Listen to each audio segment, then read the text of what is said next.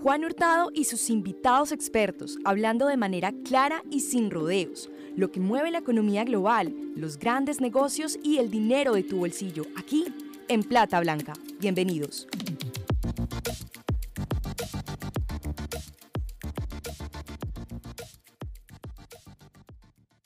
Hola a todos, yo soy Juan Hurtado y hoy hablaremos en Plata Blanca sobre la recuperación de los fondos de pensión.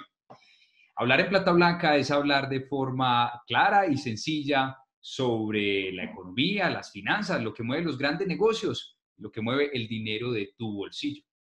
Hoy nos acompañará desde Bogotá, Colombia, Jorge Llano, vicepresidente técnico y de estudios económicos de Asofondos la gremiación que reúne a las administradoras de fondos de pensiones y cesantías en Colombia. Jorge es economista y magíster en economía de la Universidad de los Andes. A Jorge lo pueden encontrar en LinkedIn como Jorge Llano Salamanca y en Twitter como arroba Llano Sala y a Sofondos como arroba fondos de pensión. Y recuerden que a nosotros también nos pueden encontrar en Twitter como arroba platablanca.com. Iniciamos.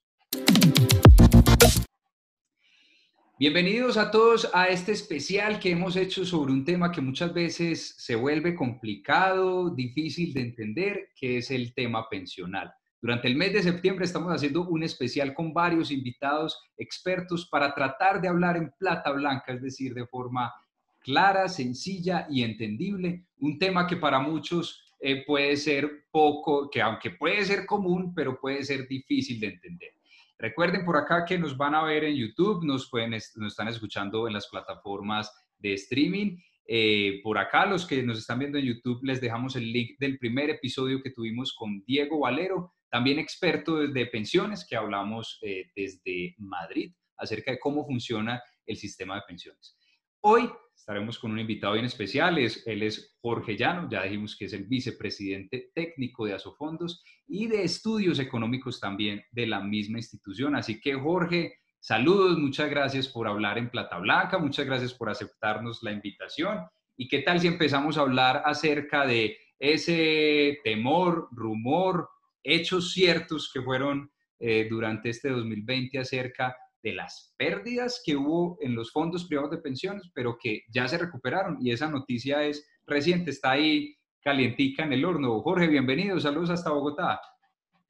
Bueno, Juan, es un placer estar acá en Plata Blanca y me encanta el concepto porque precisamente lo que necesitamos mucho es esta pedagogía y hablar mucho más sencillo para que todos entendamos lo que estamos, digamos, viviendo en el día a día. Entonces me parece maravillosa esta, esta iniciativa y, y cuente con todo el apoyo de Asofondos y nosotros para, para, para dar información a todos los oyentes y, quienes ven este, este streaming.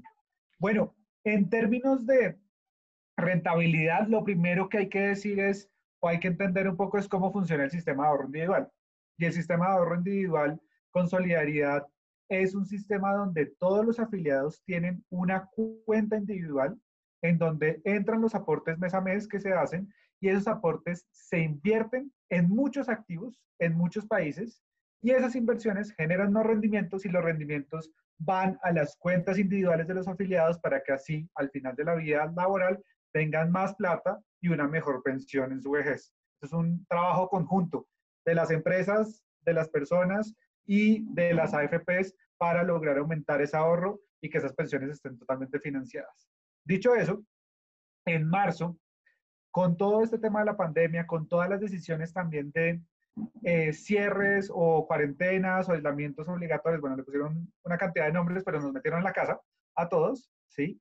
Y con esas decisiones y con todo lo que se venía del coronavirus, lo que empezó a pasar, y es algo que normalmente ocurre en los mercados, es cuando hay una noticia tan grave y tan grande, los mercados reaccionan muy rápido en un periodo corto de tiempo. ¿Qué es reaccionar muy rápido? Entonces los mercados se desvalorizan en un, en un periodo muy eh, corto de tiempo. Ahí se desvalorizó todo. Acciones, deuda pública, bonos de, eh, corporativos, de todo se desvalorizó. Y eh, entonces empezó todo el ruido, digamos, en redes que fue bastante grande. Empezaron además una cantidad de desinformaciones de nos están robando la plata, pues nadie se la está robando, es un tema normal de los mercados. Pero asimismo nosotros salimos en su momento a decir, oiga, esto es un tema coyuntural, es un tema que se va a recuperar en la medida que se empiece a aclarar qué es lo que viene eh, a futuro. Y efectivamente empezamos a ver esas recuperaciones, esas recuperaciones mes a mes, mes a mes, y ya agosto 31 dábamos la buena noticia que todos los portafolios se habían recuperado de esas desvalorizaciones presentadas en marzo. ¿Sí? ¿Por qué? Porque ya empezamos a ver vacunas, ya empezamos a, a ver un poco que se empezaron a relajar esas decisiones de aislamiento y también el Banco de la República y el Ministerio de Hacienda del Gobierno Nacional tomaron unas decisiones muy pertinentes, muy buenas en su momento, que ayudaron a dar tranquilidad en los mercados para ver estas recuperaciones. Entonces, tanto así que incluso tenemos año corrido, eh, rendimientos por 5.2 millones de pesos positivos. Es una excelente noticia para los casi 17 millones de afiliados que estamos ahorrando en una AFP privada. Ok, Jorge. Eh, entonces, bueno, de manera juiciosa me leí el, informe que ustedes hacen en Asofondos, que los pueden encontrar en asofondos.org.co. Y eh, este informe de agosto decía algo que no sabía, que es algo muy interesante, y es que si se comparan los fondos privados de pensiones de Colombia, eh, normalmente es uno de los más rentables con respecto a los países pares eh, en la región.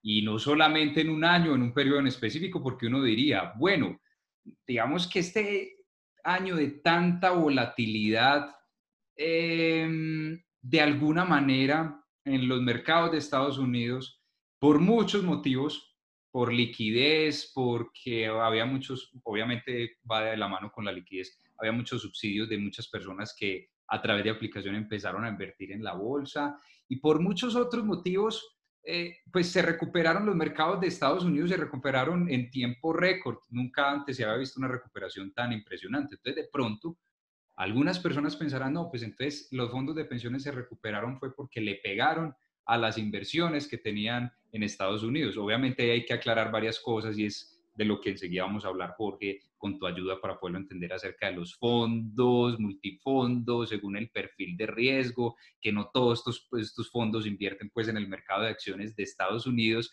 pero a lo que voy es que de pronto alguna persona dijo, no, pues le pegaron, le pegaron al mercado de Estados Unidos, se recuperó, en fin, pero es que no es solo de este año, sino que mm, digamos que unas rentabilidades acumuladas, a pesar del ruido que a veces se genera de unas rentabilidades en un, poco, en un periodo de corto mínimo, un periodo de corto muy específico que a veces por cuestiones del mercado hay algunas rentabilidades negativas, como digo, en un periodo eh, muy específico, pero cuando lo vemos en acumulado durante varios años, como, como te digo, Jorge, que ustedes muy bien lo, lo, lo exponen en este, en este, informe, son uno de los, digamos que los que mejores administran la, los recursos de la gente en la región. Sí, eso es muy importante lo que usted dice porque precisamente uno tiene que hacer unos análisis de largo plazo cuando está hablando de pensiones. Uno en pensiones y los inversionistas, las AFPs, no empiezan a jugar con inversiones en el corto plazo a decir, uy, le va a pegar a esto, le va a pegar a esto. No, esa no es la estructura como piensa un inversionista como un fondo de pensiones.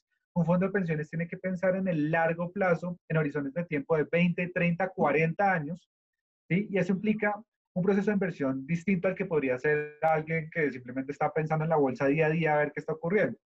¿sí? Uno tiene que pensar es esa empresa en la que yo estoy invirtiendo, por ejemplo, cómo la veo en 20 años, qué es su, por ejemplo, cuál es su gobierno corporativo, ahora que está tan de moda eh, temas de gobierno corporativo por diferentes razones que han pasado en, en otras regiones del país, ¿sí? Uno tiene que pensar una cantidad de temas y lo que hace es proyectarse a largo plazo. Y si en algún momento hay un choque de corto plazo, uno no, no cambia diametralmente su inversión, porque es que uno le está proyectando es a largo plazo y eso es supremamente importante tenerlo presente.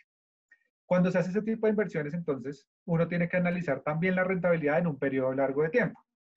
Y eh, hay estudios, por ejemplo, la OSD empieza a hacer unos estudios muy recurrentes y nosotros como accedemos a, a ese grupo de buenas prácticas, se está mirando constantemente eh, y nos estamos comparando con otros países, no solo de la región incluso, sino de, de la misma eh, OSD.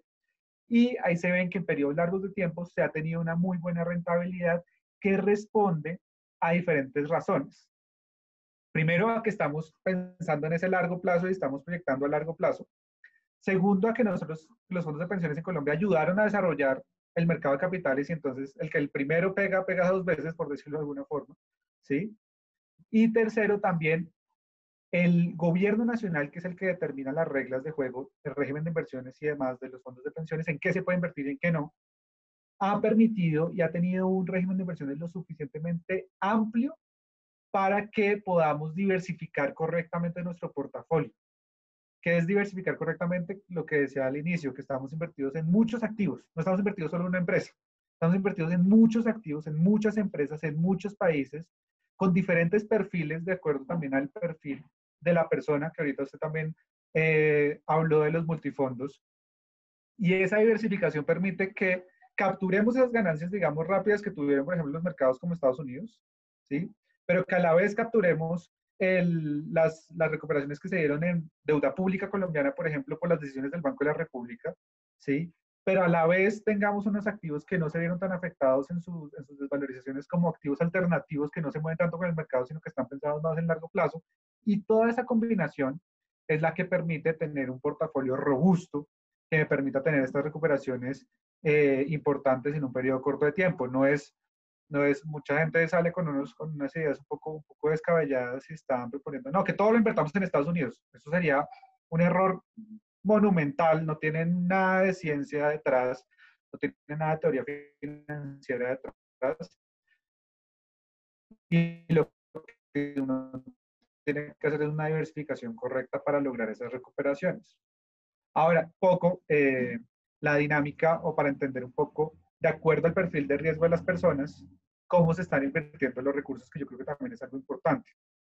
Y es, por ejemplo, el portafolio conservador, que es para las personas que están cerca a la edad de pensión. Tuvo una desvalorización en marzo también, pero asimismo se recuperó en un periodo muchísimo más corto de tiempo, porque precisamente es, o la función de ese portafolio es mantener el valor estable de los ahorros de los trabajadores, porque ya están muy cerca de pensionarse. Entonces, esa es una condición muy importante, a diferencia, por ejemplo, del portafolio de mayor riesgo, que es donde estamos los más jóvenes, que nos quedan todavía 30 años, 20 años para pensionarnos. Ese sería una desvalorización mucho más alta. La recuperación fue un poco más demorada, ¿sí? Pero eh, nosotros no tenemos ningún afán en esas recuperaciones porque al final lo que nos importa es, al término de los 30 años que nos faltan para pensionarnos, tener la mayor cantidad de ahorro posible y eso se logra teniendo una exposición o teniendo más inversiones en renta variable que son acciones y demás. Entonces esas diferencias también entre multifondos son muy importantes entenderlas y nos ayudó también muchísimo en, esta, en este proceso de recuperación que estamos viviendo hoy en día. Jorge, ¿y cuál es el tema de las rentabilidades mínimas? ¿Cuáles son las rentabilidades que debe asegurar los fondos de pensión? Bueno, el, hay dos conceptos ahí con rentabilidad mínima. El gobierno nacional, y más que el gobierno nacional, la misma ley eh, introdujo un concepto que es la rentabilidad mínima y él dice lo siguiente. Usted tiene que cumplir esta rentabilidad mínima para todos sus afiliados y en el caso que no cumple esa rentabilidad mínima como portafolio, la AFP de su patrimonio, o sea, de su propia plata, es decir, de los socios de las AFPs, no de los afiliados, sino de los socios, tiene que poner la diferencia si está por debajo de esa rentabilidad mínima. Ahora, la rentabilidad mínima tiene que tener coherencia con el horizonte de tiempo en el cual yo estoy invirtiendo. ¿Qué quiere decir eso? La rentabilidad mínima no debe ser de un mes. Eso no tiene ningún sentido hacer una rentabilidad mínima de un mes. Tiene sentido mirar la rentabilidad en un periodo largo de tiempo. Entonces, mayor riesgo, por ejemplo, que yo dije que era un periodo de la gente joven que nos queda todavía 30 años, la rentabilidad mínima se calcula en cinco años. Es un promedio móvil de cinco años. ¿sí? Entonces, la rentabilidad en esos cinco años, eh, la superintendencia financiera determina y calcula cuál es esa rentabilidad mínima que también se ve afectada por el mercado. Esa rentabilidad mínima no es algo sacado de la manga, sino que también responde a los movimientos del mercado. Y si alguna FP quedó por debajo, pues papito le tocó de su propio bolsillo poner la diferencia, ¿sí? Y eso es una garantía que tienen, que tenemos todos los afiliados. E incluso lo que dice la ley es que también para pagar esa garantía de pensión mínima y para alinear incentivos, la AFP, que entendamos la AFP como quien administra los recursos, porque hay una confusión entre fondo de pensiones y AFP. Fondo de pensiones es la plata de todos nosotros como está invertida y la AFP es quien la administra. Eso es muy importante hacer esa separación. Entonces, la AFP, que quien, quien la administra, le dice que por ley tiene que de su propio patrimonio, de, sus propios, de su propia plata, invertir en exactamente los mismos activos que está invertida la plata de sus afiliados. Entonces, si a los afiliados les va bien, a la AFP le va bien, si a los afiliados les va mal, a la AFP le va mal. ¿sí? Y eso es una alineación de incentivos muy potente que rompe los mitos que están en la cabeza de mucha población que dice, no, es que cuando le va mal a, los, a la gente, las AFP siguen, eh, les va súper bien y cuando les va bien a, las, a los fondos eso solo se va para las administradoras. Bueno, toda esa cantidad de mitos totalmente falso y eso se conoce como la reserva de estabilización y es otro componente muy importante a la hora de invertir estos recursos de los afiliados. Ok, Jorge, enseguida hablamos y retomamos un poco el tema de, de, los mitos. ¿Qué tal si retomamos lo que hablamos ahora acerca de los multifondos? Eh, pues que existen básicamente tres perfiles de riesgo del inversionista o del ahorrador de su pensión, el conservador, el moderado, el agresivo. Pero ¿cómo es la cuestión de los multifondos? Yo me puedo pasar de un fondo a otro, se cambia automáticamente según la edad, según me vaya acercando a la edad de pensión. ¿Cómo, ¿Qué son los multifondos y cómo funciona? Bueno, esa es una excelente pregunta y hay que tener en cuenta, eh, digamos, cómo se estructuró inicialmente y el cambio que se hizo después en 2011 con los multifondos.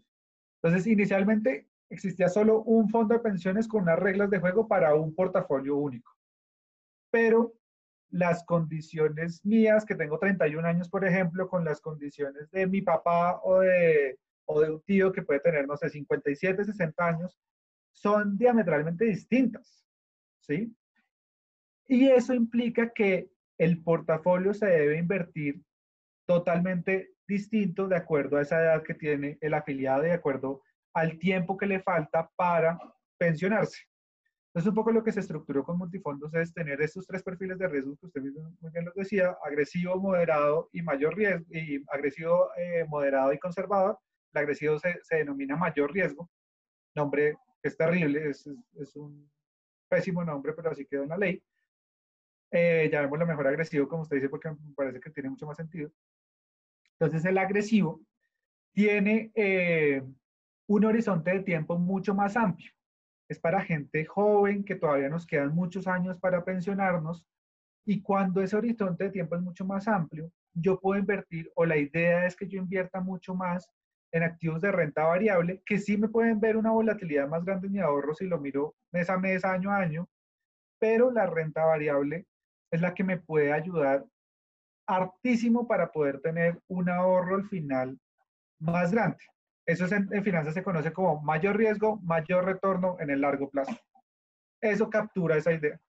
¿sí? Quienes están en el portafolio moderador, la idea es que están más o menos a 15 años y eso se les baja un poco la volatilidad. Asimismo se puede ver bajada un poquito la rentabilidad, pero lo que buscamos ahí ya es tener un, un balance mucho más medio entre rentabilidad y riesgo. Y por último está conservador, que ya la idea del conservador es mantener esos recursos estables, tratar de evitar volatilidades muy marcadas para que la gente ya pueda hacer proyecciones de con cuánto se va a pensionar, cuándo se quiere pensionar y tener una estabilidad mucho más grande en, su mesada esperada. Esa es la idea. Ahora, ¿qué pasa?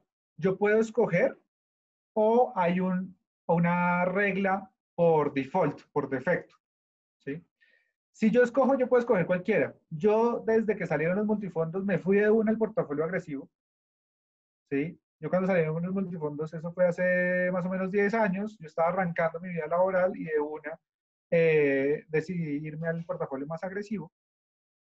Entonces, toda mi plata está en el portafolio agresivo y se va a mantener ahí hasta faltándome 5 años a la edad de pensión, donde se va a empezar a migrar poco a poco al portafolio conservador esa migración es obligatoria para todos los afiliados. ¿sí? Ahora, si la persona no escoge portafolio, yo estaba diciendo en mi caso, yo escogí el portafolio agresivo. Si la persona no escoge portafolio, a partir del marzo del 2019, se cambió esa regla por defecto. Y antes, si la gente no escogía, se iba todo a moderado. Pero eso era ineficiente. Una persona a 30 años, a 40 años de, de pensionarse, que todo esté moderado no tiene ningún sentido porque está perdiendo rentabilidades importantes en el largo plazo. Entonces lo que se hizo siguiendo la economía de comportamiento fue cambiar esa regla por defecto para que la gente joven, los nuevos aportes de la gente joven se fueran del portafolio que más le conviene a la gente joven, que es el portafolio agresivo. ¿Sí? Y esa regla por defecto faltándole 15 años, va pasando poco a poco hasta el portafolio moderado y después faltándole 5 años al portafolio conservador. Así es como funciona y eso es más o menos como se conoce eh, la inversión debería seguir como ese ciclo de vida de las personas de acuerdo al tiempo que le falta para lograr la pensión. Y no se puede estar en varios fondos al mismo tiempo, hacer como un mix balanceado de estar en varios portafolios. Mm, sí, no. ¿Qué es esa respuesta? Hay unos casos donde hay personas que tienen dos portafolios y es cuando se va haciendo esa migración hacia conservador. Entonces, digamos, en mi caso, cuando me faltan cinco años, capo, cuando me faltan cinco años, el 20% de mi portafolio va a pasar a conservador, entonces va a tener 20% conservador y 80% mayor riesgo. Entonces ahí voy a tener los dos portafolios. O la gente que no escogió, que no ha escogido el portafolio y ya estaba cotizando en el sistema, los aportes viejos se siguen administrando en el portafolio moderado, ¿sí? Y los nuevos aportes son los que se están eh, administrando en el portafolio agresivo. Entonces ahí tiene los dos va a tener moderado y mayor riesgo, pero que una persona puede escoger entre, mire, yo quiero el 20% allá, el 50% allá y el, el, o sea, y el otro 30% en otro portafolio, no se puede y la verdad no sería óptimo. La verdad incluso lo más óptimo es mantenerse siempre en esa estructura porque ya dentro de ese portafolio hay la diversificación suficiente que está pensada en su horizonte de tiempo, que usted lo que si, si empieza a jugar así, lo que hace es descomponer realmente o descuadrar un poco esas inversiones y esa diversificación que ya existe. Ok, Jorge, ustedes desde Asofondos tienen un, un sitio web muy interesante, se llama mataelmito.com y están haciendo una campaña de educación financiera para matar todo ese tipo de mitos que hay alrededor de las pensiones. Entonces, te voy a proponer algo, te voy a, eh, a tomar algunos de los temas que ahí dicen, te voy a hacer las preguntas concretas y vamos a responder así como hemos respondido durante todo este episodio de una manera muy clara y concreta. Vamos a ver cómo nos va con este ejercicio, pues Jorge. Lo primero, lo que más me llamó la atención, ¿la pensión por vejez es vitalicia, sí o no? La pensión por vejez es vitalicia en los dos regímenes pensionales. Acordémonos que acá existe el régimen público que es de reparto, donde los jóvenes pagan a los adultos mayores, insostenible, con altísimos subsidios, bla, bla, bla, bla, pero es vitalicia ahí y también vitalicia en los fondos de pensiones privados.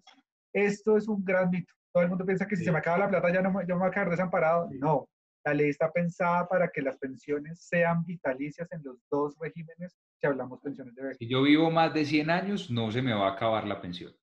No se le acaba la pensión. Muy bien. ¿La pensión se puede heredar? Hay dos conceptos que a veces se, se mezclan y a veces se confunden. Uno es una cosa que se llama la pensión de sustitución. Y es, digamos que yo ya tengo la edad de pensión y estoy casado con mi esposa. En ese momento yo estoy recibiendo mi pensión y fallezco. Si yo fallezco, a mi esposa le queda el 100% de la pensión. Eso se llama la pensión de sustitución y aplica exactamente igual en los dos regímenes pensionales. Ahora, la diferencia es que en una modalidad de pensión que se llama retiro programado, que es de los fondos de pensiones únicamente, de los fondos de pensiones eh, privados, si tanto el esposo como la esposa fallecen, y todavía queda plata ahí, administrada por la, por la AFP, esa plata pasa a ser herencia, algo que no tiene el sistema público, por ejemplo. Entonces, no sé, yo tenía 500 millones de pesos y fui, saqué la pensión y en un accidente de carro me maté con mi esposa, ¿sí? Y ya tenía unos hijos mayores. A esos hijos mayores les queda esa plata para, eh, como herencia, como si fuera un apartamento, como si fuera una cuenta de ahorros, exactamente las mismas reglas de juego. O sea que en el, en el, eh, el régimen de prima media no se hereda eh, la pensión diferente a lo de la esposa, pues, o al esposo. Exactamente. Entonces, en ese caso, si fallecen, porque el mismo accidente de carro, pero están con pensiones, listo, hasta ahí llega, gracias y suerte. Ok. Ustedes ahí en el sitio web mataelmito.com hacen eh, una, digamos, o tienen una cifra que me llamó mucho la atención y es la siguiente, que para el 95% de la población es mejor cotizar en un fondo privado. ¿Por qué? ¿Cómo es eso, Jorge? Bueno, ahí uno empieza como a categorizar a la población. Sí, lo primero que hay que decir cuando hablamos de, todas estas cifras es que de todas maneras cada caso es particular y cuando quiere uno analizar su caso propio tiene que acercarse a su administradora para pues hacer todos sus análisis con sus variables laborales. Dicho esto, nosotros empezamos y lo que hicimos fue coger todos los afiliados, todos los afiliados al sistema y empezamos a ver cómo eh, o cuáles condiciones iban a tener al momento de la edad de pensión. Ya descubrimos varias cosas. La primera es que el 80% de los afiliados, por la altísima informalidad laboral que hay en Colombia, no van a lograr pensión. ¿Sí? Entonces, la gran mayoría, 80% de los afiliados no va a lograr pensión por la altísima informalidad. Y a ellos hay una diferencia monumental. El sistema público no le reconoce ningún interés real por los aportes que hicieron al sistema. Entonces, ¿qué quiere decir esto? Les dan una devolución de su plata, pero sin interés real. Les dan un cheque, un pago único, sin ningún interés, porque esa plata nunca se invirtió, al fin de cuentas. Y ahí lo que pasa es lo siguiente. En, en Colpensiones les han devuelto a la gente que no se ha pensionado en promedio 5.5 millones de pesos. Con las mismas condiciones, en un fondo de pensiones le han devuelto en promedio 38 millones de pesos a la gente que no logra pensionarse. 5.5 versus 38 millones. Los invitamos a ver un artículo que hicimos para el tiempo en Bogotá, donde hablamos de eso con, con mi jefe Santiago Montenegro y con una persona que trabaja conmigo que se llama Santiago León, donde analizamos mucho ese componente del 80%. Hay un 10% que se va a pensionar con el salario mínimo. Y en Colpensiones le piden para esa pensión de salario mínimo 1.300 semanas, es decir, 25.3 años. En un fondo de pensiones le piden 1.150 semanas, es decir, 22.3 años. Entonces, Juan, yo le pregunto, ¿va a tener la misma pensión, pero en un lado le piden 22 años, en el otro 25 años? ¿Dónde prefiere y dónde le conviene estar? Pues en el sistema privado, ¿sí o no? Entonces, ahí ya va el 90% de los afiliados. Hay un 5% que eh, no va a tener las 1.300 semanas que pide Colpensiones, tampoco va a tener las 1.150 semanas que le pide un fondo de pensiones, pero va a tener el capital para pagarse su propia pensión, va a tener el ahorro suficiente para tener una pensión de al menos un salario mínimo. Entonces, acordemos que en un fondo de pensiones, si yo tengo el capital suficiente, me pensiono para pensionarme con un salario mínimo, independientemente de las semanas que tenga cotizadas, independientemente de la edad que tenga en ese momento. Entonces eso es un 5%. Y ahí va el 95% de los afiliados.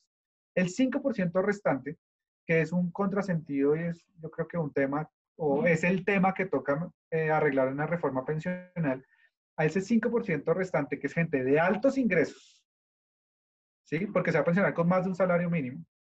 Y pues acá lastimosamente cotizamos casi todos por el salario mínimo cotizan en Colombia.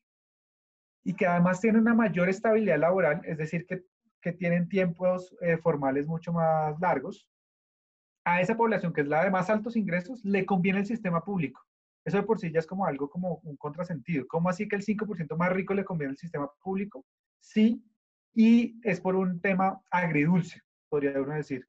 Y es que ese 5% que le conviene con pensiones, le conviene porque el Estado le va a regalar plata, le va a dar unos subsidios totalmente iniquitativos, totalmente regresivos, que pueden llegar hasta los mil millones de pesos por persona de subsidios, ¿sí? Y es algo que, como decimos, sí o sí se tiene que mejorar y que eh, reformar en un eventual cambio al sistema de pensiones en Colombia. Pero ¿por qué se dice, Jorge, este ya no está en matalmito.com, pero eh, digamos como para pronto balancear un poco la, acá el, el, eh, el tema de, de, mostrar pues, los beneficios y, de cada uno de estos sistemas, ¿Por qué se dice que en el, en el régimen público normalmente las pensiones son más altas y la tasa, mm, de reemplazo. la tasa de reemplazo es más alta que lo que normalmente ocurre en los fondos privados? Creo que la respuesta está en exactamente lo, lo que dije anterior, eh, en la parte anterior, y es, ¿por qué en un sistema que yo me estoy pensionando con mi propio ahorro, que es un sistema de ahorro individual, ¿cierto? ¿Por qué en ese sistema que yo me pensioné con mi propio ahorro, me da una pensión, no sé, de 3 millones y el otro sistema me da una pensión de 4 millones. Si acá es mi propio ahorro. Eso lo que quiere decir es que esa diferencia entre mesadas son los subsidios a las pensiones que son totalmente regresivos, inequitativos y que, pues, que van precisamente para la población de más altos ingresos. Entonces, esa diferencia en mesadas, esas diferencias en pensiones, ¿sí? no tienen ningún sustento económico ningún sustento equitativo, porque además están dados para los de más altos ingresos, y eso es precisamente el gran problema que hay en el sistema público. Hoy en día nos estamos gastando 40 billones de pesos en las pensiones públicas, ¿sí? de los cuales cerca de 20 billones de pesos son subsidios y la mayoría de esos subsidios van a las personas de más altos ingresos. Entonces, una persona que cotiza un salario mínimo puede recibir un subsidio de cerca de 88 millones de pesos. Y una persona que cotiza por 20 millones de pesos al mes puede recibir un subsidio de más de mil millones de pesos. Todo eso es lo que explica esas diferencias entre mesadas entre un lado y el otro. Y todas esas, todos esos eh, elementos son que nos estamos gastando mucha plata y muy poca gente de altos ingresos y esa plata sería buenísimo poder destinarla a la población que realmente la necesita, que es la población más vulnerable y que hoy en día está muy desamparada porque nos estamos gastando un cojonal de plata en muy poca gente que es la gente de más altos ingresos y que tiene mayor estabilidad laboral. Y eso es esa diferencia en tasas de reemplazo que tú dices, o la diferencia que tiene la gente, que la mesada puede salir más alta en Colpensiones, pues claro, si es subsidiada y si está mal subsidiada, pues es lo que genera todos estos problemas. Jorge Llano, muchas gracias por hablar de manera clara y sencilla las finanzas, la economía y en este caso las pensiones. Muchas gracias por hablar en Plata Blanca. No, es un placer y me encanta siempre hacer todos estos temas de pedagogía y hablando claro y conciso de estos temas tan complicados como es el sistema pensional colombiano.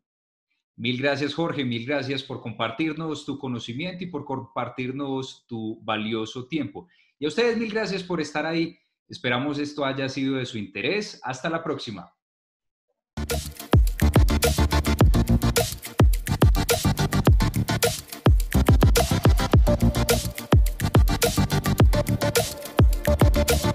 Recuerden seguirnos en todas las redes sociales como arroba plata blanca.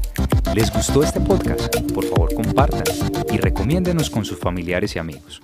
Menciónanos en Instagram como arroba plata blanca y sigamos esta conversación. Muchas gracias.